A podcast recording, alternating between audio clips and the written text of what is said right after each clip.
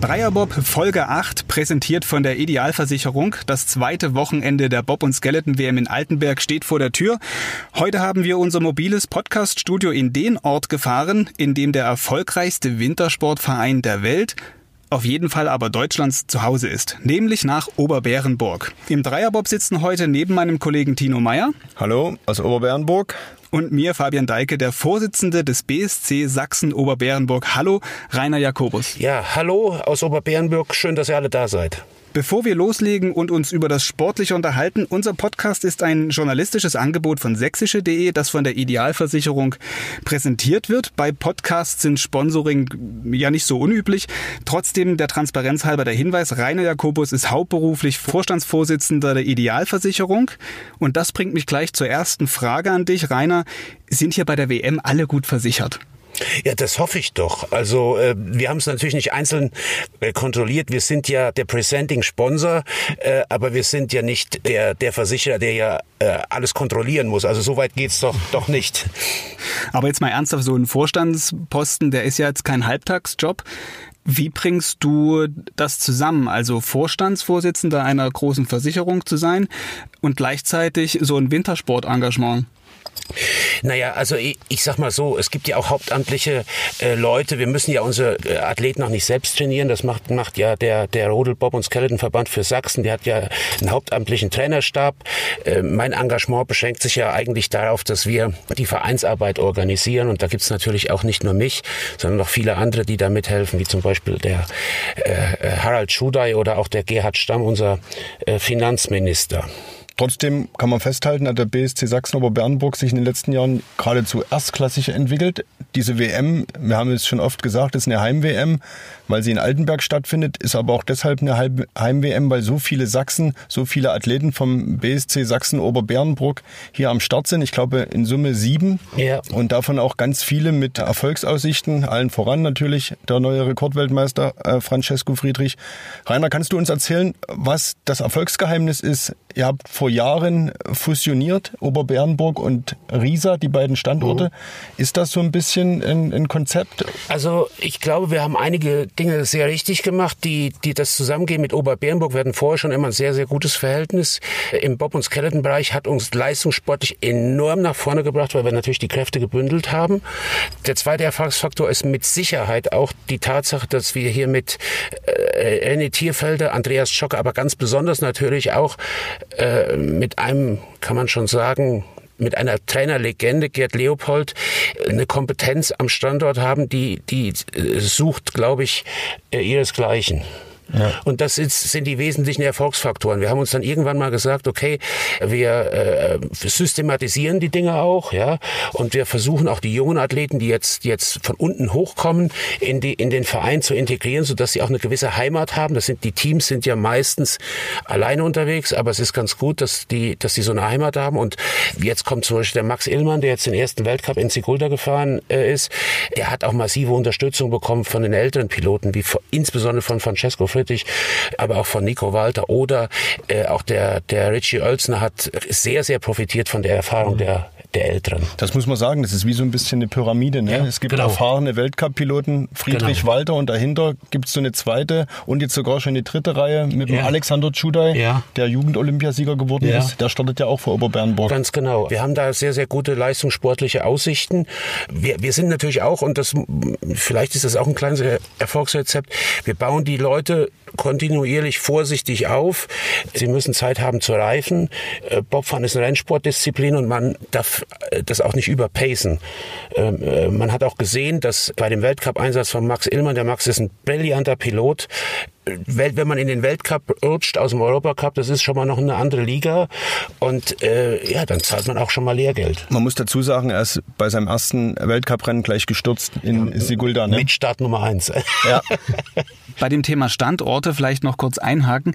Ihr habt jetzt hier dieses Modell mit dem BSC Sachsen Oberbernburg konstruiert. Weißt du, wie das an den anderen Standorten in Deutschland aussieht? Also nicht detailliert. Ich weiß nur, dass die Thüringer Freunde ähm, sowas Ähnliches haben mit dem BRC Thüringen. Äh, da ist unter anderem auch äh, mein alter Freund äh, Rödi aktiv, der Rödiger, der Anschieber von dem, mit dem hm, Nico Alexander Walter, Rödiger, ja, genau, mit dem äh, Nico auch die Silbermedaille gewonnen hat, der früher bei André Lange gefahren ist.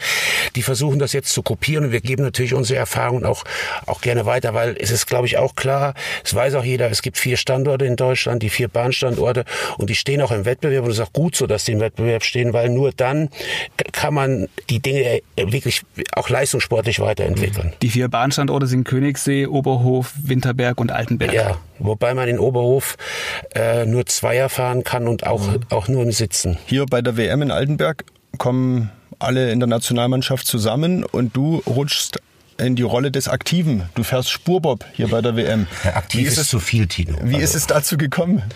Äh, also ich war, war früher so Multisportler, ich habe alles so ein bisschen gemacht, war, war Leichtathlet, habe Fußball gespielt und ja, und als wir angefangen haben hier vor 16 Jahren mit unserem Sponsoring, da haben wir mit, sind wir mit Vertriebspartnern, mit Kunden in die Anschubhalle gegangen und, und haben mit denen diesen Bobstart simuliert. Da gibt's ja hier so eine Doppelanschubbahn in, im Leistungszentrum und irgendwann ist dann, stand hinten jemand, den ich eigentlich gar nicht kannte und der hat dann gesagt, na ja, wir könnten doch mal zusammenfahren. Und das war halt Schudai. Und dann haben wir... Der Olympiasieger von 94. Genau, genau. Und dann haben wir, haben wir das zusammen äh, versucht. Wir beide sind nur fünf Wochen auseinander. Beide Jahrgang 1963. Der Harald ist jetzt schon 57. Ich werde nächstes, nächsten Monat 57.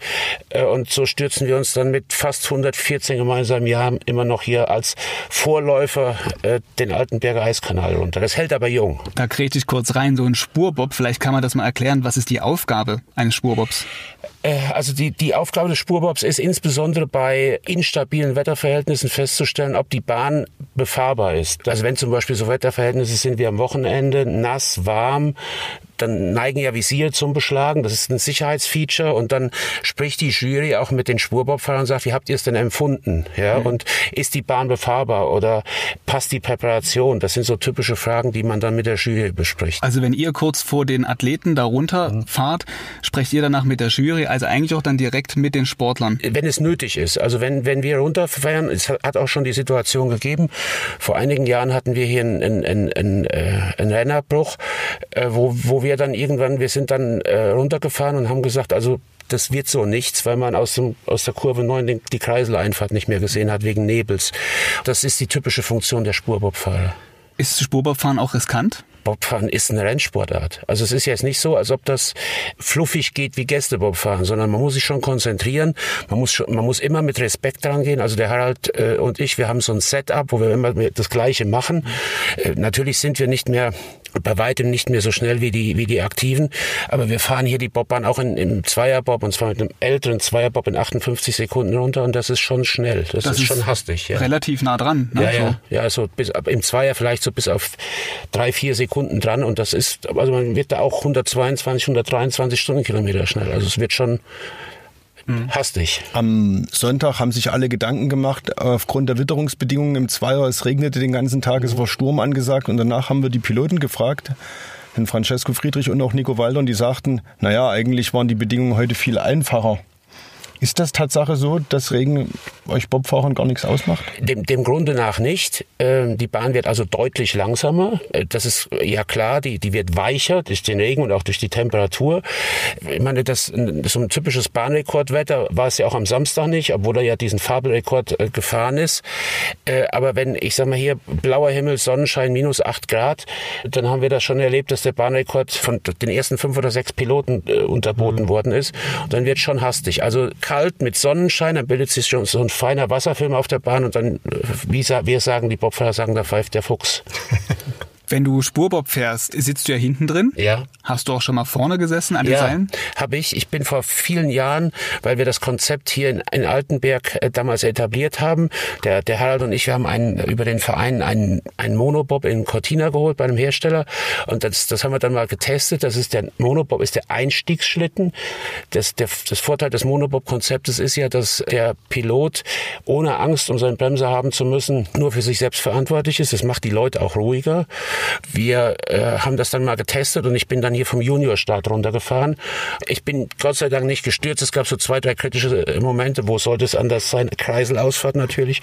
Die, wie Harald hat gesagt, die war, die war gehechtet, nicht gebückt, aber, äh, aber es, es, es, es ging schon. Hast du unterwegs gar keine Angst? Ich meine, man wird ja doch ein bisschen älter, ne? Du hast es vorhin selber angesprochen. Respekt schon, aber keine Angst. Was oder habt ihr euch vorgenommen, wie lange wollt ihr noch Bubob fahren? Äh, solange es, solange es noch geht. Also wir beide spotten immer, wenn ich im Büro sitze und im Wintertag und mir tut das Kreuz weh vom Büro sitzen, dann rufe ich den Harald, Harald an und sage, Harald, komm, lass uns in Altenberg treffen.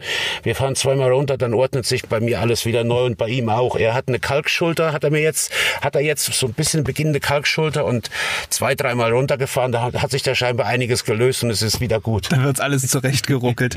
Kommen wir vielleicht nochmal zurück. Du hattest das eingangs schon mal gesehen, äh, erzählt, die Idealversicherung engagiert sich enorm auch im Bob- und Skeleton-Sport. Mhm. Und mich interessiert jetzt über Jahre hinweg auch schon. 16 Jahre, ja. Über 16 Jahre. Warum macht die Idealversicherung das? Wir haben eine Möglichkeit gesucht, unseren Namen bekannter zu machen über Sportsponsoring.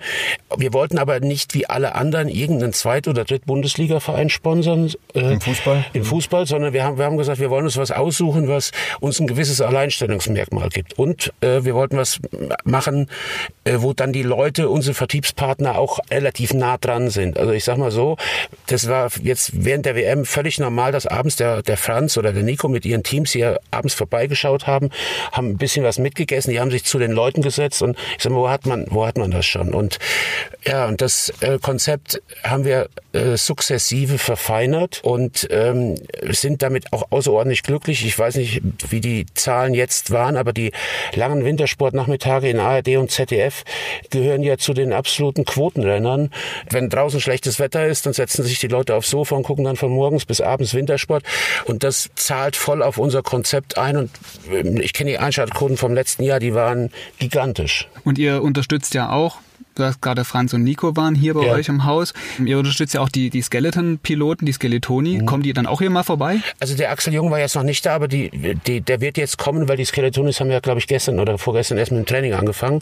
Die werden jetzt auch kommen, klar. Am Freitag fallen ja die Entscheidungen bei den Männern. Am Samstag ist es bei den, bei den Frauen der Fall. Den Zeitplan für diese Wettkämpfe, den finden Sie auch auf sächsische.de. Und Rainer, hast du eigentlich auch selbst auch schon mal auf einem Skeletonschlitten gelegen? Nee, da hätte ich zu viel Angst. das ist an sich eine wunderbare Überleitung äh, zu unserer Expertin Diana Sator, ja. die für uns die Sportart beleuchtet. Sie hat uns schon in einem, in einem anderen Gespräch mal erzählt, dass Skeleton eigentlich die sicherste Rennsportart wäre, viel sicherer als Bobfahren. Heute erzählt sie uns mal, wie man so, äh, äh wie das ist, wie man so einen Schlitten steuert. Kann so ein Skeleton-Schlitten gelenkt werden? Ja, so ein Skeleton-Schlitten kann auf jeden Fall gelenkt werden und die Fahrlinie kann natürlich auch beeinflusst werden. Das geschieht vor allem durch Druck und Gewichtsverlagerung von Kopf, Schulter und Knie. Jeder äh, Skeletonfahrer hat da seine ganz eigene Art, das Gerät zu steuern und setzt sehr individuell verschiedene ja, Lenkimpulse ein. Für einen abrupten Richtungswechsel ist es möglich, dass man auch mal die Zehenspitzen verwendet und damit kann im Notfall der Schlitten auch mal stabilisiert werden. Allerdings sollte das eher die Ausnahme sein, weil natürlich jede Lenkbewegung und vor allem Füße auf dem Eis auch eine Bremsbewegung darstellt. Interessant. So einfach funktioniert das also. Einfach ein bisschen Gewicht hin und her verlagern. Bei den Bobfahrern, die müssen in die Seile greifen, habe ich gelernt. Mhm. So nennt man das. Kommen wir auch zurück zum Bob. Wir können dich ja nicht entlassen ohne einen Tipp fürs Wochenende. Ich habe das befürchtet, dass ihr das wissen wollt. Woher die Entscheidung im Vierer fällt. Was sagst du? Ich rechne sehr stark mit allen drei deutschen Piloten, ist aber auch stark von der Tagesform abhängig. Ich glaube, dass die auch enger beieinander sind mhm. als im Zweier. Ich rechne mit, mit Krips, Krebs wird äh, natürlich versuchen, die Schmach aus dem Zweier wieder gut zu machen und ich rechne äh, sehr stark auch mit Keeper Manis. Das ist jetzt kein Selbstläufer, das ist, da fährt man vier Läufe, das ist nicht mal eben so, so dahingefahren, sondern das wird, das wird aus meiner Sicht, aus der heutigen Sicht, äh, eine deutlich engere Kiste. Ich habe allerdings auch äh, mich dazu versteigen lassen, eine Prämie von 1000 Euro für den auszusetzen, der den uralt Bahnrekord meines alten Freundes André Lange äh, bricht. Also der äh, hat ja im vierten Lauf 2008, das sind wir damals übrigens auch schon Spurbob gefahren, hat er ja diesen, diesen Fabel, diesen Fabelbahnrekord aufgestellt, an den bisher noch keiner auch nur annähernd dran gekommen ist im letzten Lauf. Und naja, ich, wir beide sind sehr, sehr, sehr gut befreundet und ich habe ihm, als er dann mit seinen Chinesen abgereist ist, gesagt, äh, also richtig, stell dich mal drauf ein, der Bahnrekord wird fallen, den wirst du loswerden. Gerade wenn das Wetter so sein sollte, wie ja. es jetzt angesagt ja. ist. Macht sich dein Freund und Spurbob-Pilot Harald Schuder jetzt auch nochmal besonders fit? Und um, um die 1000 Euro vielleicht äh, schon als Vorläufer abzugreifen? Ähm, also das, ja, also das, das schaffen, das schaffen wir nicht mehr. Äh, wobei wir sind jetzt auch nochmal Vierer gefahren und zwar vom Juniorstart für den guten Zweck, das History Charity Race. Da haben wir 10.000 Euro an die an die Sternstunde eingefahren und äh, ja, Viererbob fahren ist natürlich macht natürlich noch mehr noch mehr Spaß als als Zweierbob fahren. Aber wie gesagt, ich rechne damit und ich also wenn, wenn ihr mich jetzt fragt, was mein ganz konkreter Tipp ist, dann sage ich ganz klar, ich gehe davon aus, dass Franz, Franz hier Doppelweltmeister wird. Also Francesco Friedrich. Ja. Okay, dann behalten wir das mal im Blick und würden gegebenenfalls am Ende des Wochenendes nochmal nachfragen. Wegen der 1000 Euro. Zum Beispiel, ja. ja auch ja. deshalb, ja. ja. Wir drücken alle die Daumen. Ja. Auf jeden Fall. Die Ergebnisse auch dieser Läufe, die sehen Sie auf unserem Themenspezial zur Bob-WM auf sächsische.de slash Thema slash Bob-WM. Dort gibt's auch noch das Gewinnspiel. Ich erwähne es hier auch gerne wieder in dieser Folge. Zu gewinnen gibt's eine Gäste-Bob Bobfahrt und zwei Icetubing-Fahrten hier auf der Bobbahn in Altenberg. Rainer Jakobus, vielen Dank, dass du dir Zeit genommen hast, hier für unseren Gäste-Bob eine Runde mitgefahren bist. Dreierbob ist sicherlich auch für dich eine ganz neue Erfahrung. Ja, Dreierbob ist eine, ist eine ganz neue Erfahrung. Wobei ich gegoogelt habe, soll sowas früher wirklich mal real gegeben haben. Man, es hat ja auch früher Fünferbobs gehabt, man hat wohl auch Dreierbobs gehabt. Oh, das haben wir so noch nicht gewusst. Wir dachten, wir starten außer Konkurrenz. Jetzt haben wir doch noch Mitbewerber. Da müssen wir uns noch mal kundig machen. Also angeblich soll in dem Bob-Museum in Celerina, also St. Moritz Celerina, soll ein Dreierbob stehen. Ich weiß nicht, ob es stimmt, aber ähm, naja, also so, so ein ganz, ganz großes Alleinstellungsmerkmal ist es jetzt nicht, obwohl es gemütlicher ist als in Fabian, das schreit nach einer Dienstreise. Auf jeden Fall, die Schweiz geht immer. So machen wir das. Ja, dann sehen wir uns da an der Natureisbahn. genau, der älteste Eiskanal der Welt. So dort, wo alles losging. Ja. So ist es. Danke, Rainer. Gerne. Dann vielen Dank. Wir sagen Tschüss. Tschüss. Tschüss.